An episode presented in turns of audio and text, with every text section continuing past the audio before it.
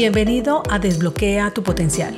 Mi nombre es Andrea Galindo, coach ejecutiva y en este espacio quiero brindarte información de coaching, emprendimiento, crecimiento personal y profesional, liderazgo, herramientas y un poco más para acompañarte a potenciar tus habilidades y llevar tu vida y negocio a otro nivel.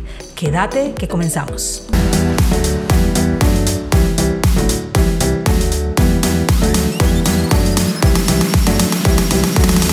Hoy con un tono de voz diferente atravesando una gripe, aunque con todo el compromiso para traerte el episodio de esta semana. Hay una frase del orador motivacional Tony Robbins que me encanta y dice, en la vida necesitas inspiración o desesperación. Y eso te marca cuando vas a tomar una decisión, porque de eso que veas en algo o alguien, puedes inspirarte para realizar lo que acabas de ver. Sin embargo, puede ser la desesperación también que te haga realizar ciertas cosas que tal vez no creías que podías hacer. En mi caso fue la desesperación la que me llevó a emprender. Nunca había tenido la idea ni siquiera de vender una caja de dulces por mi cuenta, pese a que estuve de gerente comercial haciendo la labor junto a equipos de venta por años para otros. El ser emprendedora no estaba en mis venas.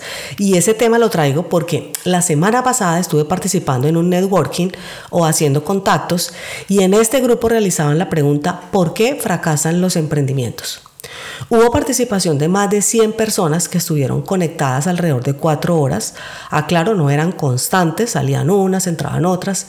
Y aunque no estuve todo ese tiempo, fue más o menos alrededor de una hora o un poco más, el común denominador de las historias que contaron las personas que participaron se encerraban en esa frase de Tony Robbins, pues muchas de ellas tenían su negocio dado a la inspiración que nació de ver a su papá ejerciendo una profesión, de ver un amigo que ganaba X dinero y esa fue su motivación, ver el producto o servicio final que era afín con sus gustos y preferencias. Y por el otro lado, encontré personas que dadas las circunstancias de incomodidad que estaban viviendo o pasando en ese momento, toman la decisión de realizar un negocio para salir de allí buscando obviamente un mejor estado. Aclaro que emprender no garantiza que vayas a estar en un estado de satisfacción total. De hecho, Subestimamos todo lo que conlleva emprender y cuando nos dejamos llevar solo por esa ilusión y nos encontramos con todo lo que hay que hacer, con todas las labores y actividades que implica y no le damos la gestión adecuada, te puedes abrumar y tal vez tomar la decisión de no seguir. Pues te encuentras con que no solo debes saber de ese oficio puntual, sino de todas las aristas que la realización de ese producto o entrega de servicio tiene como son finanzas, jurídico, tecnología. Y al principio normalmente inicia solo, así que debes de una u otra forma entender esos conceptos para poder sobresalir.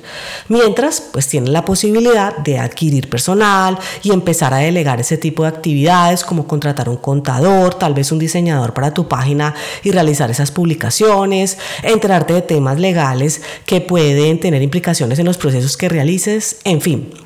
Por otro lado, están las personas como yo, que en mi desesperación de trabajar con líderes que estaban para mí etiquetados como un modelo autoritario y que me los encontraba cada vez que cambiaba de trabajo, me hostigué de esforzarme en poner cara de que lo podía sobrellevar. Y me decía, esto es papita para loro. Una frase colombiana que es como, esto es fácil para mí. Y la realidad es que después de un largo tiempo dejé que me afectara mi parte emocional, al punto de la desesperación, conllevando a visitar psicólogos, psiquiatras y estar medicada por algo más de un año.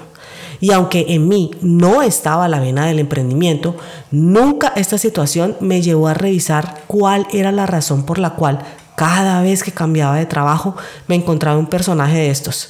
Entonces me dije, debe haber algo más. La vida no puede ser este sufrimiento que yo misma me estaba ocasionando.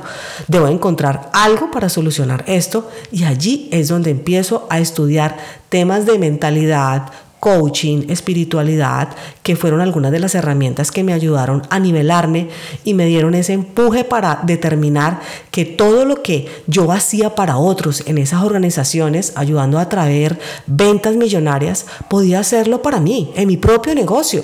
Entonces me llené de empoderamiento para pasar a la acción y crear el negocio de coaching que tengo y el que me proporciona mis ingresos hoy día. Si esto hubiese sucedido sin ese proceso, sin ese cambio de mentalidad, te aseguro que no hubiese dado ese paso nunca y estaría esperando únicamente pensionarme para recibir el mínimo monto mensual de una jubilación. Aprovecho para agradecer a esos líderes que me generaron un reflejo de incomodidad y me permitieron crecer personal y profesionalmente.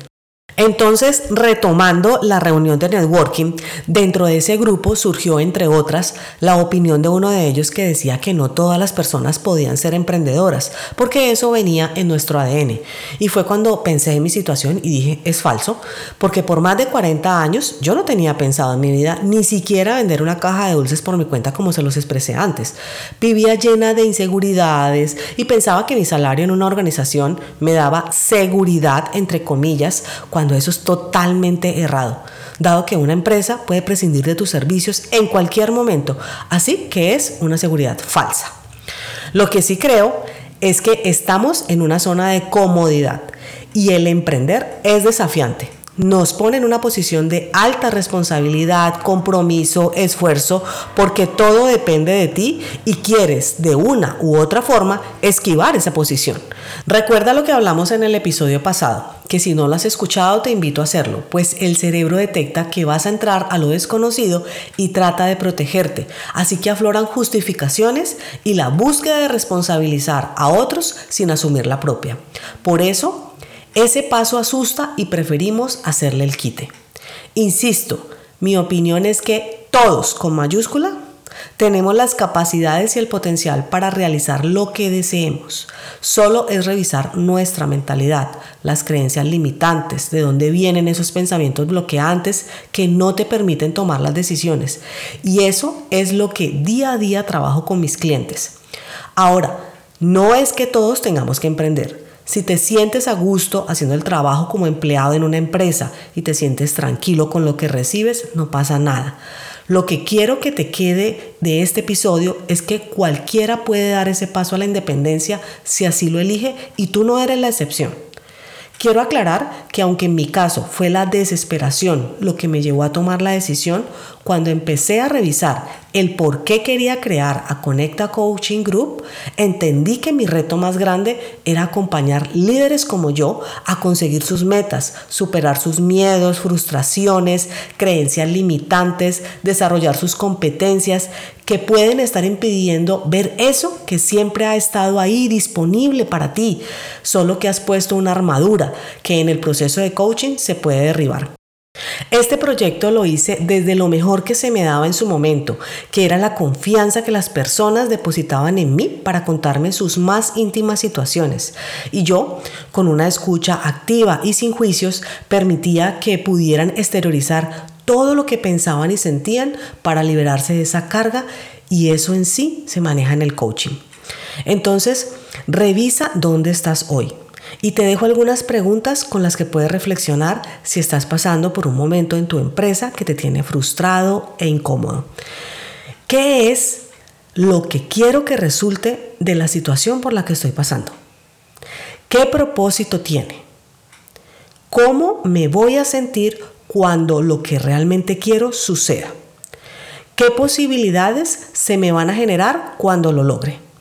Espero que estas preguntas te sean de ayuda. Hasta un próximo episodio. Chao, chao.